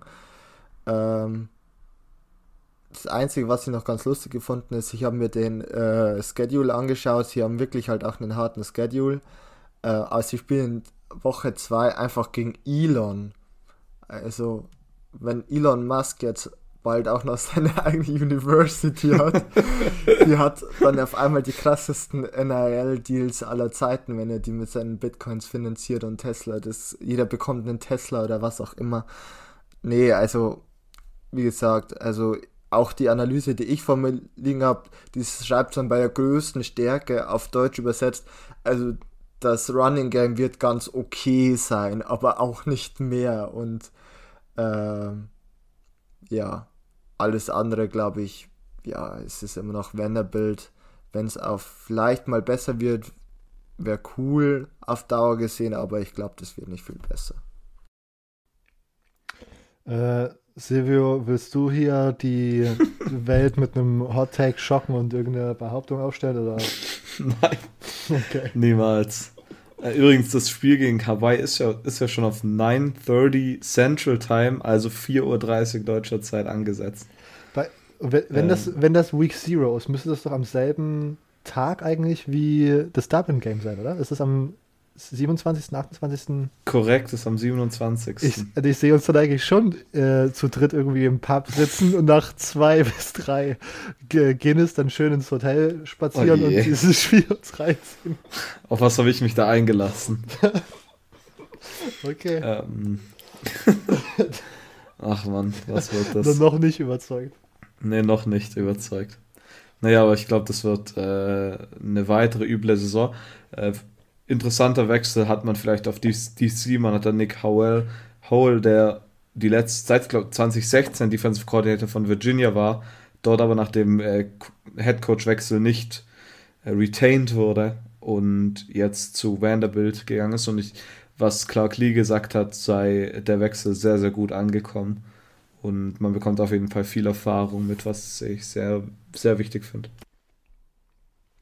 ist mir jetzt gerade aufgefallen, vielleicht müssen wir irgendwie so eine Wette ähm, über das Dublin-Spiel machen und der Verlierer muss dann sich sozusagen in der Nacht vor dem Flug zurück nach Deutschland dieses 4.30 Uhr Vandy Hawaii-Spiel im Hostel reinziehen. Und dann verpassen wir den Flug, ich sehe uns da schon. Naja, das Gute ist ja in dem, in, es muss nur der Verlierer machen, das heißt zwei Drittel der Reisegruppe sind wach und müssen dann dafür sorgen, dass alle den Flug, Flieger bekommen. Na gut, wir müssen da, da, da arbeite ich nochmal dran an dieser Idee. Äh, übrigens, was ich noch interessant fand, und ich weiß, Silvio hat gesagt, wir wollen nicht lange über Vandy sprechen, äh, was ich nach meinem, meiner Athlon-Lesung äh, mal überdacht habe. Da wurde gesagt, dass Vandy vielleicht eines der Teams ist oder eines, vielleicht sogar der wenigen Teams ist, die durch diese ganze NIL Transfer Portal Liberalisierung äh, tatsächlich einen Schritt nach hinten machen könnten. Weil es sozusagen im Moment nicht so aussieht, als ob Vandy wirklich auch von der NRL-Regelung profitiert und äh, es jetzt einfacher ist für Vanderbilt Spieler sozusagen einfach woanders hin zu transfern. Man hat vielleicht kompetente Coaches, die aufgrund der äh, Vanderbilt hm, Bildungsanspruchssituation keine guten Spieler holen können. Das heißt, der Erfolg auf dem Feld lässt auf sich warten. Die Spieler werden gut gecoacht und werden dann, können dann zu anderen Teams transfern, wo sie vielleicht erfolgreicher auf sich aufmerksam machen können. Und ein, eine Sache, genau. Und äh, so ist Vanderbilt so ein bisschen stuck in dieser, dieser Phase, wo man einfach auch von diesen beiden neuen Phänomenen nicht so richtig profitieren kann. Vielleicht mal eine Sache, wo man drüber nachdenken kann, wenn man Bock drauf hat. Äh, machen wir weiter mit Mizzou. Äh, Eli Drinkwitz geht in seinen ersten beiden Jahren 11 und 12, kann man dieses Jahr endlich eine, eine positive Entwicklung feststellen. Äh, Silvio davon. ähm, ich glaub's, ich glaub's nicht. Ähm, ich meine, letztes Jahr hatte man eigentlich so hohe Erwartungen. Ich habe so eine dumpfe Erinnerung, dass irgend so ein Georgia-Fan bezüglich dem Quarterback dort sehr positiv eingestellt war und uns dann alle auf den Hype-Train geholt hat, ähm, aber dann äh, nicht äh, geliefert wurde. Das war so ein, das war so ein DB-Hype-Train, der ist dann einfach ja. irgendwo in Bitterfeld stecken geblieben. Deshalb, äh, aber ich, nee, also ich finde, äh, ich finde, da ist nicht viel Positives passiert, meiner Meinung nach. Klar, man hat ein paar tolle Spieler mit Isaiah McGuire und Trajan Jeffcoat, die auf jeden Fall sehr nennenswert sind. Ähm, und auch zum Beispiel in der Offensive Line mit Javon Foster und Hirian White. Ähm, Spieler, die sehr stark sind. Ich glaube aber einfach, dass es fehlt und ich denke, dass nach der Saison auch so eine Diskussion starten wird, wie, was für ein guter Head Coach Trinkwitz tatsächlich ist, weil die Diskussion wurde schon mal so ein bisschen angefangen. Davor war er doch bei Arkansas State, oder? Ne, bei F ja, stimmt. Und dass er da eigentlich so ein gemachtes Bett bekommen hatte. Ähm, und ich denke, dass das auf jeden Fall eine Diskussion sein wird, die man jetzt dann bald führen wird. Stefan, siehst du das ähnlich kritisch oder kannst du da mehr positive Dinge rauslesen aus dem Team der Missouri Tigers? Ja, nach der letzten Saison bin ich ein bisschen gebrandmarkt äh, von den Missouri Tigers.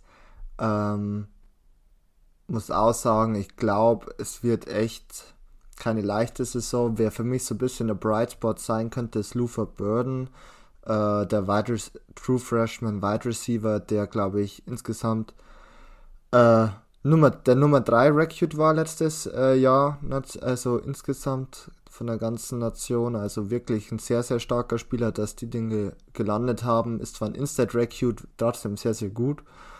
Ähm, sonst hast du auch echt einzelne gute Spieler, aber mh, hm, ist jetzt nichts Neues in der heutigen Podcast-Ausgabe, aber auch hier ist irgendwie diese Quarterback-Frage echt äh, schwierig zu stellen. Also wenn du mit Jack Abraham gehst, der davor ähm, bei Mississippi State als Backup irgendwie gespielt hat, dann hast du noch Brian Cook, aber ob der jetzt so gut sein wird, ist auch die andere Frage, weil der auch noch kaum Erfahrung hat, außer ich glaube ein Bowlgame mal gespielt zu haben. Also auch hier bleibt es wirklich abzuwarten, wie es denn ähm, von der Quarterback-Position abhängt. Und das hat man letztes Jahr schon gesehen, da hat es überhaupt nicht mehr funktioniert. Das Quarterback-Play war das Jahr davor, also mittlerweile zwei Saisons her, der doch nochmal anders. Was ich noch ganz lustig finde, ist, ähm, PFF gibt in seinem, äh, seinem Bericht zu den Missouri Tigers als Stärke einfach Herr Fick Elite Kicker als Stärke an. ähm, kann tatsächlich eine Stärke sein, aber ich muss sagen, also Missouri ist für mich dieses Jahr natürlich das Team, das noch vor Vanderbilt kommt, aber dann halt schon, ja, die der vorletzte Position in der SEC East einnimmt, um ehrlich zu sein. Ich bin wirklich auch sehr, also ich will nicht sagen, ich bin sehr gespannt, was Missouri macht, weil mich Missouri oft deprimiert, was, wenn ich mir Spiele anschaue. Äh, aber was ich man so liest und so, es hört sich das an, als ob inside the program die Vibes eigentlich ziemlich gut sind und da Drinkwitz für eine gute Culture gesorgt hat. Die Recruiting-Situation ist, seitdem er da ist, hat sich stark verbessert und geht in eine anscheinend positive Richtung. Aber so richtig auf dem Feld hat sich das noch nicht so richtig ausgezahlt. Letztes Jahr mit diesem Base-Deck-Ding, äh, wo da so ein bisschen Hype da war, weiß gar nicht, ob das einfach genereller Hype war oder ob das einfach Stefan in diesem Podcast erzeugt hat äh, und wir in so einer Stefans Hype-Bubble gelebt haben. Ähm, aber und ich habe auch das Gefühl, dass wir dieses Jahr nicht unbedingt großen Erfolg auf dem Feld sehen würden. Deswegen bin ich da sehr gespannt, wie, ob man tatsächlich sozusagen dann so eine Hot Seat Situation schon hat oder ob man sozusagen dass diese On-Field Missergebnisse irgendwie so ein bisschen aushält und hofft, dass diese Off-the-Field Good Vibes und Culture in den nächsten Jahren irgendwie sich auf dem Feld sichtbar macht. Ähm, wird interessant zu beobachten sein, so auf dieser äh, Meta-Perspektive. Und äh, jetzt letztes Team abschließend. Kann Spencer Rattler die University of South California ja, äh, zu einem Top 20 Finish verhelfen, Stefan? Äh, ja, ich würde schon sagen. South California. Habe ich gerade Ja, hast du gesagt und du hast dich sogar Ja, selbst nochmal bestätigt. Fuck my life. Fuck my life. Sou- Southern Carolina. ähm, ich Ja. würde schon sagen, South Carolina. Also auch kein oh, Mix. Ja, ja, ja, ja, ja, ja. Also, ähm, auch wenn die letzte Saison jetzt nicht so wahnsinnig gut war von Spencer Rattler bei Oklahoma, muss man natürlich sagen, wenn du die ähm, Quarterback-Situation von den äh, Gamecocks letzte Saison damit vergleichst, ist es einfach immer noch ein wahnsinniges Upgrade. Also es, zu einem Zeitpunkt hat er einfach ein, mittlerweile, glaube ich, schon Typ, der im Coaching-Staff war, Quarterback gespielt, weil sie niemand jemand anders mehr hatten. Also für SEC-Verhältnisse ist das halt schon sehr, sehr, sehr wild. Und ähm, du hast ja nicht nur Spencer Rattler bekommen, sondern im, du hast auch noch Aston Stogner, den Titan von Oklahoma bekommen und Juice Wells von James Madison, also ein Division 2 Wide Receiver, der aber sehr, sehr gut ist. Und ähm, du hast auch immer noch wirklich gute Out, äh, Outside Corners. Du hast auch im Transfer Portal einiges gut gemacht. Ähm, ich glaube schon, dass die einfach wirklich eine gute Saison haben werden, um ehrlich zu sein. Was halt immer noch krass ist, ist das Spiel gegen Clemson am Ende des Jahres, weil es ja immer noch diese Inside Rivalry, Rivalry gibt. Aber auch davor sehe ich schon, dass die, die einige Spieler gewinnen und ich gehe echt fest davon aus, dass die am Ende der Saison Top 25 sind. Okay, okay. Äh, Silvio, siehst du da auch ein, ein, positives Feedback? Ähm, also ich glaube, dass es besser sein wird als letztes Jahr, aber Top 25 sehe ich da überhaupt nicht. Also ähm, da bin ich tatsächlich negativer eingestellt als bei Mississippi State. Ich glaube, ich halte tatsächlich viel von Spencer Rattler. Ich glaube, dass Spencer Rattler das Game auf jeden Fall auf ein anderes Level bringen wird von, ähm, von South Carolina in der Hinsicht. Weil ich meine, was Completion Percentage zum Beispiel angeht, war Spencer Rattler letztes Jahr nicht so schlecht, 75%. Es waren bei 187 Pässen, was jetzt nicht äh, die kleinste ähm, Sample Size ist, wenn man es mal so sagen will. Ähm, das war halt dann eigentlich halt dieses Spiel gegen Texas, wo es halt komplett äh, miserabel war ähm, und es nicht funktioniert hat und dann gebencht wurde. Ähm, deshalb, ich finde ich find Spencer Rattler eigentlich immer noch ganz gut. Ich finde, er hat auf jeden Fall ein bisschen zu Unrecht, finde ich, so einen schlechten Ruf, wie er von manchen Leuten, bei manchen Leuten hat. Ähm, daher glaube ich, es wird besser laufen bei South Carolina, aber Top 25 kann ich mir aktuell nicht vorstellen. Ich finde Spencer Randler allein sympathisch, weil er so sympathisch dargestellt wird in den sozialen Medien. Deswegen bin ich so ein bisschen pro Spencer Rattler. äh, okay. Äh, aber ja, tatsächlich sehe ich auch South Carolina sehr, finde ich, so ein bisschen LSU ähnlich von der, nicht von der Qualität des, der Saison vielleicht, sondern von der Schwierigkeit, die ich habe, die dieses Jahr einzuschätzen in der Preseason. Ähm, okay, und damit wären wir aber auch mit der SEC East durch. Stefan, vielen Dank, dass du da warst. Äh, wo kann man dir folgen? Wo kann man dich, ja, das. Jo, also am besten natürlich auf Twitter einfach mal ein Follow da lassen unter CFB Stefan. Also bin auch sehr kreativ gewesen. Danke Robert für den Impuls. ähm, oder auch gerne, wenn ihr zur NFL noch was hören wollt, beim Interception der Football Talk äh, Podcast auf jedem Podcatcher, Spotify, Apple, wo auch immer zu hören. Gerne da ein bisschen was zur NFL, wenn ihr darauf Lust habt. Und ja, das wären so ein bisschen meine Social Medias gewesen, wo ihr mich gerne supporten könnt. Ist in der Episodenbeschreibung auch nochmal verlinkt. Äh, Silvio, die Zuhörer hören uns nächste Woche wieder, wenn wir wahrscheinlich über eine andere äh, Conference sprechen. Ist das korrekt? So sieht's aus, ja. Ihr könnt uns folgen auf Twitter at CFBGermanyPod oder auf Instagram CFBGermanyPodcast. Hört uns dann nächste Woche wieder. Bis dahin. Ciao.